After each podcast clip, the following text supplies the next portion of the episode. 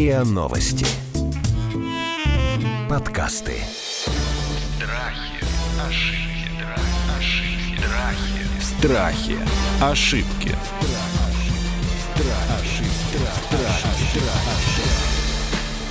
Здравствуйте, это подкаст «Страхи и ошибки». Меня зовут Наталья Лосева. Мы говорим про страхи, про ошибки, про заблуждения, про их взаимосвязи и разбираем. Иногда мы разбираем очень жесткие ситуации, но типичные. Вот такая жесткая, типичная ситуация касается развода родителей, когда ребенок еще не вырос. Я даже не хочу это произносить, но мне придется, да? То есть как развестись правильно, если в семье ребенок? Я вообще против разводов и считаю, что лучше быть богатым и здоровым. Лучше, конечно, жить без разводов. Но тем не менее, жизнь не жизнь. И разводы в семье с невыросшим ребенком это, к сожалению, довольно частая история. Как правильно пройти этот период, как не допустить манипуляции ребенком, как его, ну, я не могу сказать, не травмировать, он все равно будет травмирован, как смягчить эту травму, ну и так далее. Мы сегодня разбираем эту жесткую ситуацию с Евгением Качмариком, семейным психологом, и Марией Зеленовой, кризисным и клиническим психологом, которая как раз может посмотреть на ситуацию из позиции подростка, она с ними работает, и с позиции взрослых. Здравствуйте, коллеги. Здравствуйте. Здравствуйте. Вот первая установка. У меня нет к ней правильного отношения. Но установка такая. Если в семье ребенок, максимально сохранять брак. Я действительно считаю, что если в семье ребенок, нужно максимально сохранять брак. И я при этом понимаю, что это может развиться просто в кипящую ненависть, в кипящий ад в этой семье, когда родители вынуждены, как бы они договорились не разводиться, потому что в семье ребенок. Я правда не знаю, как правильно. Пожалуйста, давайте поговорим, порассуждаем об этом вслух. Давайте возьмем вот эту позицию не разводиться, если в семье ребенок. Ребенок в этот момент понимает, что он единственный, кто сдерживает эти отношения. То есть, по сути, родители переносят на него всю ответственность того... А почему он понимает, если родители, Ну, допустим, ну, не понимает. показывают? Так работает система. Так работает система. Большинство наших вещей, которым мы учимся, мы учимся им бессознательно. То есть, например, мы, когда едем на велосипеде, мы не думаем, сейчас я вот левую ногу поверну, правую ногу поверну. Также и другое. Когда ребенок рождается, его основная задача научиться жить в этом мире. И перед ним два взрослых человека, которые умеют это делать. И он все делает, чтобы научиться. То есть его задача скопировать этих двух людей. И он становится квинтэссенцией этих двух людей, в том числе и отношений между ними. И он бессознательно понимает, что они друг с другом остаются сейчас только потому, что вот он растет.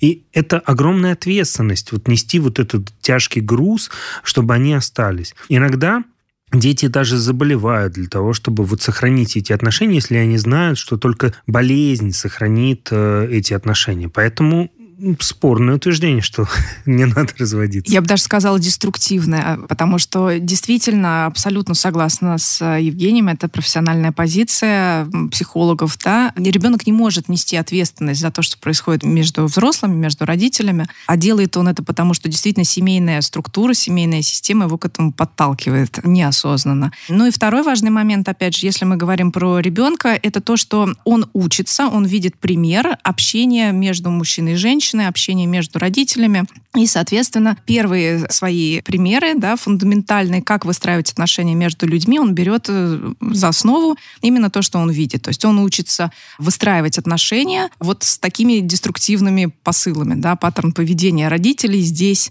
негативный, когда они уже действительно там друг друга практически ненавидят становится основа основ, фундаментом для того, чтобы ребенок понимал, что это норма, да, потому что то, что у нас происходит в семье, первоначально, изначально, конечно, ребенок берет за основу и за норму. И здесь важно очень хорошо задуматься, действительно ли мы хотим э, в данном случае, чтобы ребенок, вырастая, искал партнеров с таким же деструктивным э, посылом, да, для того, чтобы страдать вместе. Зачем это нужно? Можно я спрошу в скобочках? Вот в скобочках просто отодвинемся. Ведь мы же с вами знаем, что кризисы в семейной жизни, они бывают объективными и такими, ну как, ситуационными, что ли, да. Иногда очень много вот чего-то набухает, что можно вскрыть и прооперировать, и не хватает мотивации.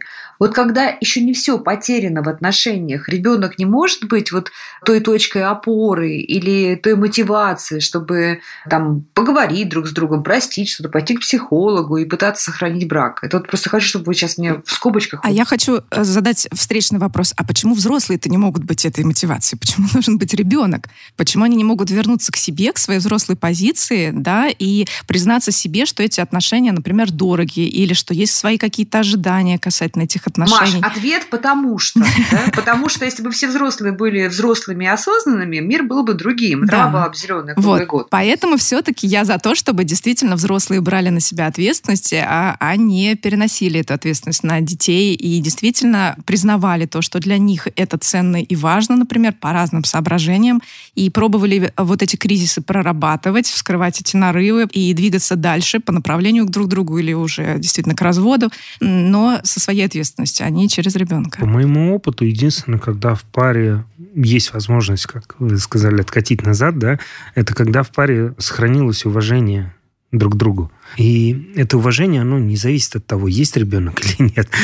Либо уважение есть, и тогда есть возможность откатить назад, неважно на каком этапе кризис. Либо этого уважения уже нету, и тогда единственное, что паре остается делать, если они друг с другом останутся, это ненавидеть друг друга. И действительно ребенок возьмет этот паттерн и найдет себе партнера, с которым они также будут друг друга ненавидеть, если не пойдет к психологу.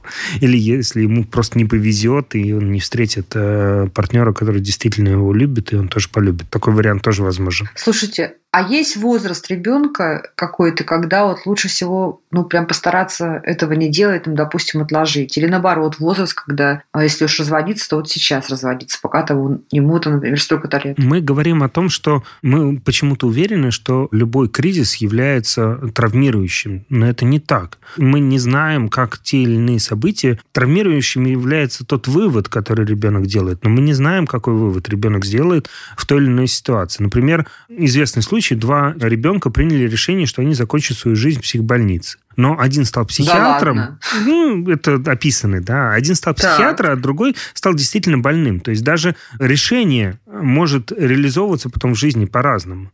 Поэтому нельзя говорить, что вот в каком-то возрасте это обязательно травма для ребенка. Все очень зависит сильно от того, как родители будут себя вести. То есть если родители будут манипулировать ребенком друг друга, то шанс травмы будет намного выше. Если они будут в первую очередь думать о ребенке, о его интересах и э, говорить ему, да, мы друг друга не любим, но тебя мы любим, и ты для нас важен, и твоей нет вины в том, что мы расходимся. Если они вот максимально облегчат его ношу в том, что они расходятся, и максимально дадут ему то тепло родительское, которое является их обязанностью как родителей, додать ему, то это вполне возможно не станет травмой, либо она станет меньшей травмой, чем если они останутся, будут ненавидеть друг друга и, например, говорить, иди скажи этой, что надо там пожарить картошку. Это намного более травмирующе будет. Страхи, ошибки. Страхи, ошибки.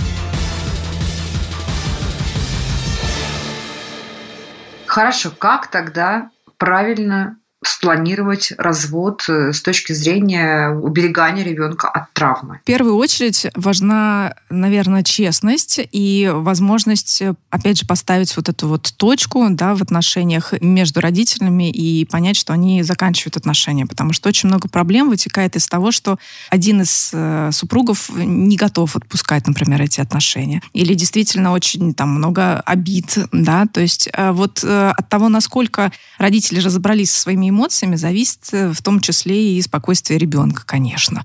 Но этот процесс не быстрый, он долгий, ему важно посвящать время, силы и ресурсы для того, чтобы выходить э, из этого и чувствовать себя полноценным человеком. Что касается именно ребенка, конечно, важно родителям честно говорить о том, что происходит между ними, что они принимают решение о разводе, что этот развод, в общем-то, не лишает ребенка второго родителя, да, то, чего, в общем-то, боятся и дети, и сами родители тоже в том числе, да. То есть, если родителям удается договориться о том, что и папа, и мама у тебя есть в любом случае, и они тебя любят, и они будут проводить с тобой время, и родители могут качественно проводить это время, они не не исчезают, они не обижаются, не вот как раз не манипулируют друг другом, не запрещают там ребенку что-то, то тогда э, ребенок, в общем-то, принимает эту новую парадигму. Да, вот мы теперь живем вот так, вот в этой новой квартире, например, или да, вот мы теперь видимся с папой, с мамой вот по такому графику достаточно спокойно. Это не является шоком каким-то, да, и действительно травмой.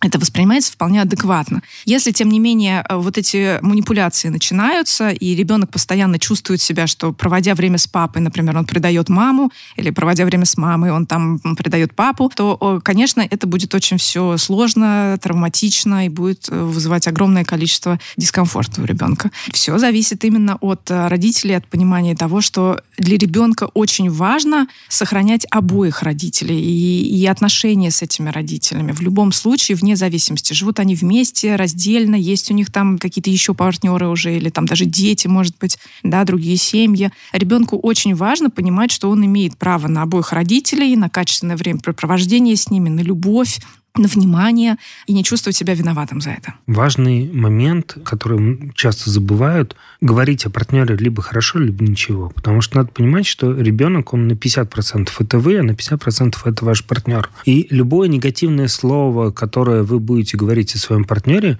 ребенок может применить его к себе. То есть, если вы говорите, что, там, не знаю, отец пьяница, да, он будет себя воспринимать именно так, как сын такого потенциального пьяница, пьяница да. Да, или как сын пьяница. То есть э, важно помнить о том, а на каком мужчине или на какой женщине вы женились, да, почему вы женились, почему вы выбрали этого партнера. И вот держать эту картинку, что это он является родителем или она, да, родителем, и помнить вот то хорошее, что вы ценили, и именно это транслировать ребенку, что вы полюбили там его отца или ее мать вот за это, и это в тебе есть, потому что надо понимать, что самое сложное, что ребенок напоминать будет всегда вашего партнера. И вот разделить свои отношения текущие к партнеру и свои отношения к ребенку, вот самая важная задача. То есть, если вы, например, обижены на партнера, оставляйте эту обиду в партнерских отношениях, не несите ее в отношении с ребенком. Мне еще кажется очень важным, в зависимости от возраста, конечно, с ростом ребенка, позволять ребенку самому выстраивать отношения с супругом, с партнером, да, то есть не вовлекаться так сильно в эти отношения, как очень часто делают там мамы, например, начинают активно звонить папам,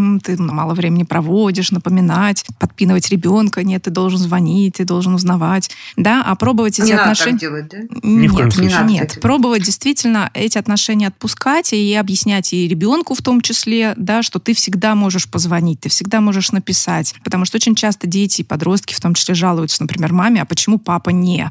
И здесь очень важно тогда возвращать ребенка к родителю. Напиши, позвони, узнай, почему не, да, не через маму это делать. Потому что Конечно, ребенок э, может э, и неосознанно тоже вот так манипулятивно вовлекать родителей вот в эти отношения да, между собой и просто не знать, не, не хотеть, не уметь в данном конкретном случае выстраивать сепарированные отношения. Это тоже задача родителей. Напрямую папе писать, звонить, э, инициировать общение с ребенком, напрямую маме, да, в зависимости там, от ситуации, как происходит, но стараться эти отношения выстраивать тоже сепарированно, отдельно от своего супруга, с которыми вы расстаетесь. Да, это очень важно, не залезать на э, Чужую поляну территорию. партнера, можно сказать, да. И надо понимать, что дети намного взрослее, чем мы часто об этом думаем. То есть, если говорить вот о том возрасте, когда не надо залезать, то это уже старше трех лет. То есть, это не 10, не 15, а 3. То есть, 3-4 года уже у ребенка свои отношения с каждым из родителей. И не дело другого партнера, какие это отношения. Это не его не ответственность, его дело, да, не его ответственность, на самом деле, регулировать эти отношения, да. Хорошо, как должен быть обставлен такой самый трудный разговор с ребенком, ну, в зависимости, конечно, от возраста ребенка, когда родители вот должны ему сообщить? Есть, э, когда этот разговор в присутствии психолога делается или медиатора, то есть есть э, родители, которые понимают, что этот разговор сложный и делают вот э, к психологу приходят не для того, чтобы сохранить отношения, а иногда приходят к психологу, чтобы здоровым образом разойти разойтись. Это тоже очень важный процесс. Я могу предложить со своей стороны еще почитать книги, их огромное количество детских, например, да, или подростковых, о том, как в разных художественных да, там, вариантах э, преподносится идея развода или других семей, или там детей даже, да. То есть на основе вот этих вот книг тоже очень хорошо идет разговор о том, что ты знаешь, что у нас тут происходит вообще-то. Здорово, если все-таки э, вот этот главный разговор, он проходит э, с двумя родителями вместе. И это как бы идеальная история, когда все садятся садимся вместе на один диван и имеем возможность тогда все вопросы задать каждому, все обсудить, и одно унифицированное видение ситуации тогда у ребенка появляется. Но так бывает не всегда. Чаще всего все-таки, конечно, либо один родитель говорит, либо другой как-то где-то. Но тогда очень важно, чтобы второй, во-первых, был в курсе, естественно, да, что этот разговор проходит, как он проходил, что конкретно обсуждалось. И у ребенка была бы возможность у второго родителя тогда тоже все-таки спросить, а как он к этому относится, а почему, а какие причины. Да, то есть вот этот момент задавать вопросы, момент вот этот вот выяснения, да, там и эмоций, и чувств в том числе, и причин, он очень важен, и его пропускать нельзя, да, то есть нельзя скидывать на одного из родителей ответственность за вообще весь этот разговор, ты там расскажи, ты там объясни все, а я как бы тут не при делах, да, вот это, конечно, совершенно неправильная позиция, нездоровая. И второй момент, важно отказаться от того, что хочется больше всего, от того, чтобы выстроить коалицию с ребенком по отношению к другому партнеру. То есть ни в коем случае не надо говорить, что папа нас бросил, да, вот это мы, нас, папа от нас уходит, или вот не от нас, только от меня, только мы разводимся. С тобой папа остается. Вот это очень важно. Важно отделить, какие отношения рвутся. Рвутся только партнерские отношения, именно как супругов. Но остаются родительские отношения, и эти отношения, они сохранятся до взросления ребенка. Вот если родители смогут сохранить эти родительские уважительные отношения именно как двух родителей, одного или нескольких детей, то это будет минимально травмирующее для детей. И самое сложное. Тем и самое сложное. Это очень сложно, да. Это проще сказать, чем сделать, да.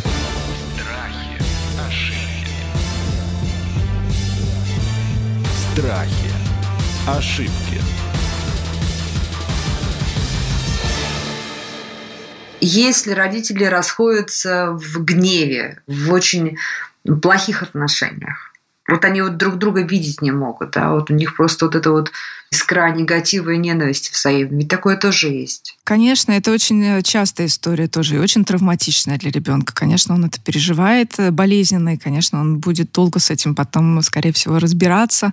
И часто не может наладить отношения с э, родителями в течение продолжительного времени, да, весьма взрослого возраста очень часто. Это, конечно, все очень болезненная история. Но здесь что можно посоветовать? Разбираться с собой, больше ничего. Конечно, в первую очередь восстанавливать себя, родителей родителям, да, пробовать э, все-таки проживать свои эти эмоции, отпускать э, обиды, пробовать разбираться с тем, что происходит, э, чтобы не распадаться, да, вот в этой ненависти в первую очередь, а потом уже тогда это позитивно будет влиять и на ребенка тоже. Надо понимать, что если вы расходитесь в гневе, то, скорее всего, ребенок этот гнев как бы интерализирует, если по-русски сказать, внутрь себя запустит, да, то есть вот это вот раскол между родителями вполне возможно, будет внутренним расколом ребенка, с которым потом ему придется всю жизнь как-то справляться. И гнев — это про то, что то, что мы себе придумывали, как будет строиться наша жизнь, она не стала такой, да, что это вот потеря того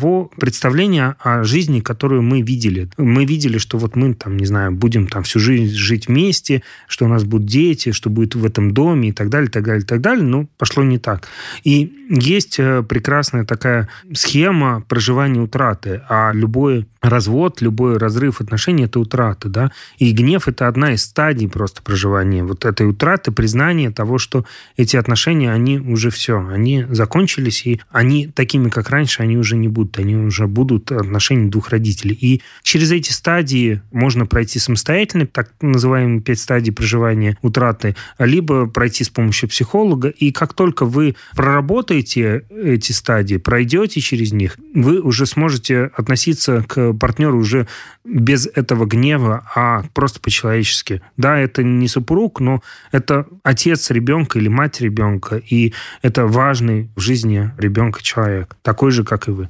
Если супруг, один из родителей, уходит к другому партнеру, да, ну чаще всего у нас почему-то бывает так, что папа уходит к другой женщине. Вот эту новость как ребенку преподнести? И тому, и другому, как правильно вообще все это вот организовать, чтобы, опять же, ребенка уберечь? В первую очередь с тем, чтобы посвятить ребенка в тонкости выстраивания отношений между мужчиной и женщиной. Что такое вообще супружеские отношения, что такое вообще семья как таковая. Это наши взрослые отношения, это то, что происходит между нами. Так бывает, что люди расстаются, так бывает, что действительно люди там перестают друг друга любить или выбирают другого партнера, да, это про то, что происходит между мужчиной и женщиной, это про то, что происходит между там папой и мамой, но именно как мужчиной и женщиной. Это не про отношения в любом случае с ребенком как таковые. В любом случае важно ограничить ответственность ребенка здесь за то, что происходит, и отделить то, что происходит между нами, от того, что происходит здесь между тобой. У тебя все равно есть этот родитель, твои отношения в любом случае неизменны с этим родителем. Ну, а, соответственно, вход уже там другого члена семьи, например, да, если планируется свадьба, если планируются там какие-то другие дети, да, это отдельный процесс, о котором тоже, конечно, важно говорить. И для плавного вхождения нового персонажа, да, в э, вот эту систему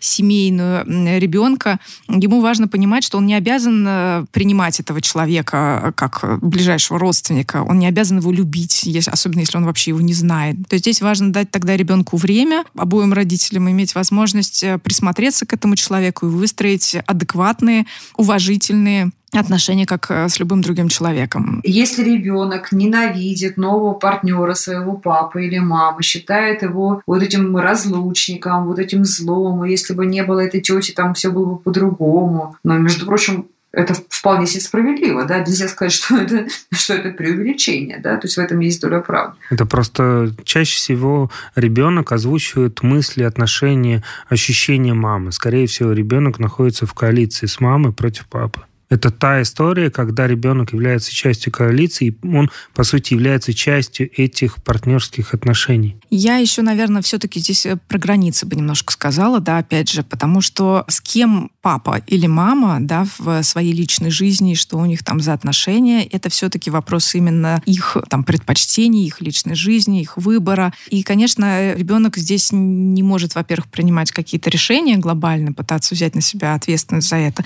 Ему важно объяснять, что твои отношения — это а, как бы отдельная история. Но если ребенок так рьяно пытается взять на себя эту ответственность, это говорит, конечно, о том, что он пытается все-таки э, повлиять на вот эту семью, и он не очень хорошо чувствует вот эти границы. Он чувствует, что он может все-таки соединить обратно папу и маму, да, если он там кого-то с кем-то поссорит. Ну, то есть это вот немножко про перевернутую иерархию и про проблемы с границами. Да, я соглашусь, и тут важен еще момент, что дайте право ребенку ненавидеть. В этом нет ничего плохого. Например, когда рождается второй ребенок, для большинства первых детей второй ребенок является тем, кто отобрал у него маму или у нее. И он совершенно легально за это может ненавидеть младшего брата или сестру. Это нормально. Или маму. Или Тоже. маму. Такое бывает, да. да. Но это не означает, опять, что так будет всегда. Да? То есть это задача, наверное, взрослых выстраивать. Но здесь семьи успевают подготовиться к рождению ребенка и к кризису рождения там младшего брата или сестры успевают подготовиться, а вот к разводу это не факт. Не, а, всегда. не всегда. Плюс, например, если готовиться, например, к одному ребенку, может родиться двойня, а это совершенно другая история. Да, но возвращаясь опять же к разводу, да, здесь очень важно, во-первых, помнить, что так будет не всегда, во-вторых, взрослым тогда брать инициативу в свои руки и выстраивать адекватные отношения, да. То есть даже если ребенок там бычит и ругается и не хочет что-то, это совершенно не повод э, обижаться на него, например, да, или там э, идти забиваться в угол. Это все равно такой важный этап отношений, да, преодоления конфликта и возможность все равно выстраивать эти отношения адекватно. Идти на этот контакт, да, э, работать над тем, чтобы ребенок э, видел этого нового партнера в другом свете тоже, имел возможность побежаться, имел возможность поругаться, да, но имел возможность видеть в нем какого-то другого человека тоже со временем. Просто важно узнать и важно дать время. Конечно, никто никого не должен принимать просто вот с улицы, да, и, и сразу, чтобы была любовь. Так не бывает. Соглашусь, и тут важный момент я хочу подсветить, что одна из задач родителей – это есть такой термин контейнировать эмоции ребенка, да, то есть если ребенок, например, злится, это не значит, что родитель тоже в ответ должен злиться, да.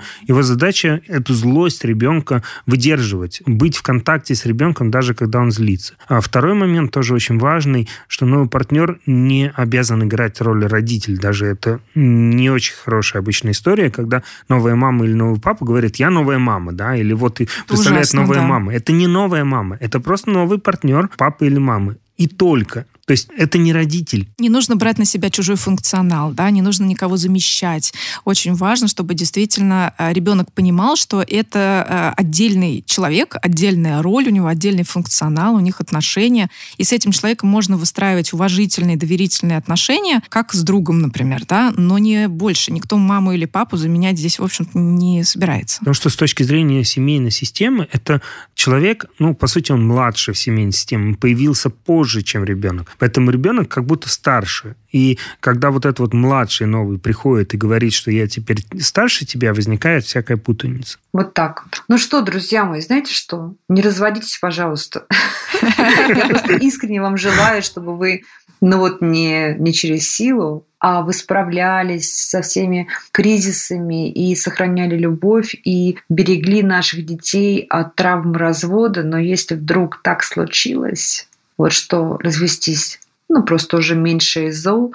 Вы еще раз переслушайте, пожалуйста, наш эпизод, сделайте себе пометки. И постарайтесь сделать так, чтобы та травма, которая может быть нанесена вашему ребенку, не испортила его жизнь, потому что можно все-таки это все немножко смягчить. И наши блистательные эксперты рассказали, как это лучше сделать.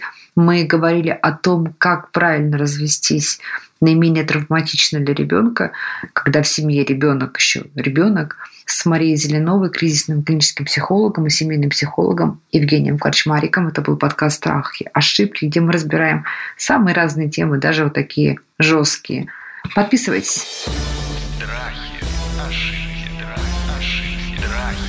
Страхи. Ошибки.